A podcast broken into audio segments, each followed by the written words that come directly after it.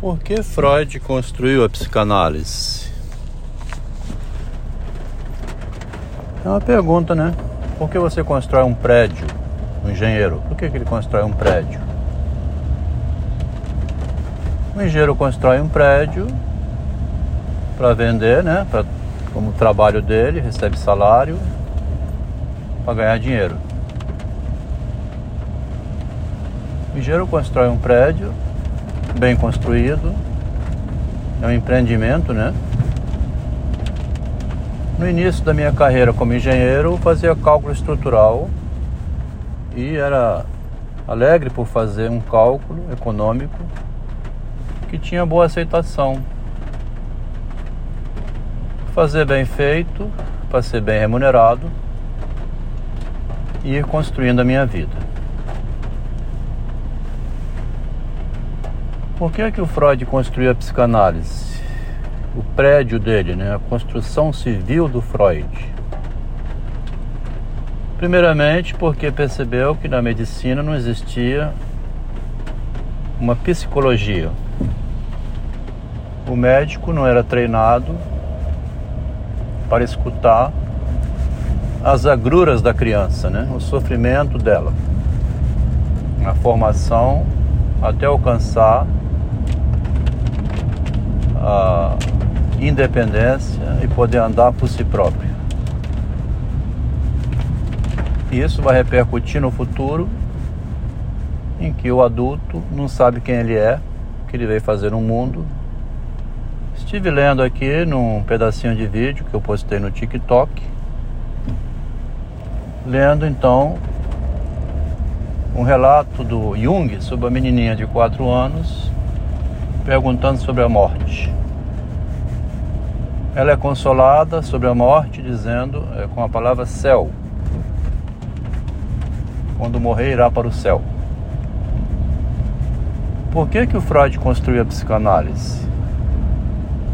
Além de ele ter oferecido à humanidade um conjunto de conceitos, né, que formam o ser humano para escutar o outro no momento de confusão mental, forma o psicólogo, né? O Freud foi o criador da psicologia dentro da medicina.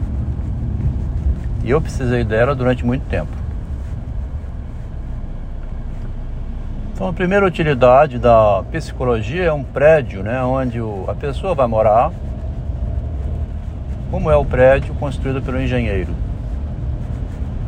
Ele vai se acalmar com o psicólogo mas tem um problema, nem sempre vai compreender que a psicologia é uma modalidade do narcisismo, como se fosse do engenheiro. A psicologia, então, é um lugar de escuta, onde se acalma, mas a pessoa não parece que não compreende exatamente o que ela vai fazer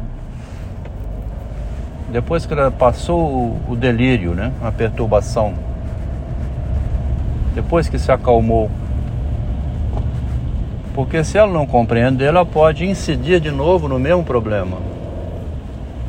E eu devo dizer que eu fiz cinco anos de acompanhamento após ter vindo do Japão, onde eu tive uma crise psicológica, tive acompanhamento. Aí a minha psicanalista Helena, que era uma psiquiatra, dizia: o perigo é a reincidência. A primeira vez você dá um nó, faz um remendo, a pessoa segue adiante. Aí a corda quebra mais na frente, ela reincide, tem outro surto. Aí faz outro nó. A corda agora tem dois nós. Eu estou com um cunhado que já foi internado em clínica psiquiátrica, cunhado não, sobrinho, mais de 10 vezes mais de 10 nós. E vai seguindo a caminho da loucura. A compreensão do que é a psicologia somente quando recai no narcisismo. Esse meu sobrinho, de 75, vai fazer 50 anos, o narcisismo dele nunca permitiu ele reconhecer que é alcoólatra. É vergonhoso ser alcoólatra. É uma vergonha, né? Então, ah, por que, que o Freud inventou a psicanálise, a psicologia na medicina? Para oferecer um instrumento para formar o psicólogo, para escutar o doente, mas nem o psicólogo sabe que o que ele está fazendo com o doente é uma recomposição da imagem. Nunca nenhum psicólogo, nenhum psiquiatra, nenhum psicanalista me falou essa coisa tão simples. Você tem que recompor a sua imagem, você tem que estudar a psicologia da imagem. A sua imagem pode sofrer um ataque de novo e você ter outro nó. Esse primeiro nó que apareceu aí na sua vida, essa crise que você teve no Japão, quando você enganou seu professor para que sua mulher fosse ficar junto de você, nem isso o psiquiatra descobriu. Ninguém descobriu. Nenhum dos psicólogos a quem eu fui durante décadas, ninguém me falou isso. Rapaz, como é que a sua mulher foi parar no seu mesmo departamento onde você estava no Japão? Me explica essa. Nem eu conseguia fazer as conexões lógicas pela vergonha, né? Vergonha que o ego tem de si próprio por ter enganado o professor orientador. Teria que confessar para mim mesmo que eu sou um pilantra, né?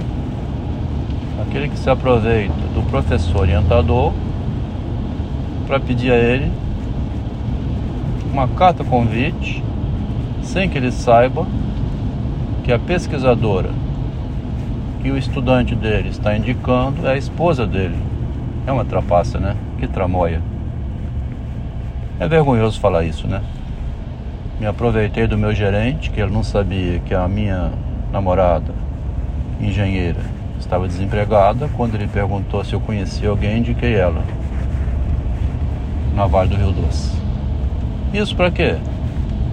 Porque, primeiro, é comum fazer isso chamado despotismo, né? Você põe alguém de confiança. E segundo, sendo minha mulher, melhora a renda do casal. Meu gerente descobriu, meu professor descobriu, ambos me deram uma briga. Meu professor não descobriu nada não, na verdade, ele ficou sem saber. O que importa aqui é, o que é o narcisismo? é você arriscar sua imagem como um herói, na fantasia de ajudar alguém, a si próprio também, para ter o reconhecimento e depois ser jogado no lixo. Final das contas, aconteceu uma separação que me ajudou muito nessas reflexões. Por que, que o Freud inventou a psicanálise, né? A psicologia dentro da medicina. Também para salvar o nome dele da morte. O nome do Freud não morreu. O corpo do Freud morreu, tem mais de 100 anos, né? 1939 vai fazer 100 anos. 2039. Mas a imagem dele, né, que é o nome dele não morreu. O nome de Freud continua vivo. Por que, que o Freud inventou a psicanálise? Porque ele queria também ficar famoso, né? Quer dizer, ele queria ter uma imagem de importante. E essa imagem de importante a gente tem quando a gente é reconhecido em vida também. Não sendo reconhecido em vida, você vai ser reconhecido depois de morto. E se não for reconhecido depois de morto, fantasiou isso e construiu uma obra literária imaginando o que seria. Pelo menos isso apazigua o ego destruído. Estou fazendo uma imagem para ser admirado após a minha morte. Caso não venha a ser, pouco importa. O que importa é que eu estou iludido nessa construção. Aqui, uma construção muito bem fundamentada, né? Sobre os pensadores da humanidade. Impressionante, né?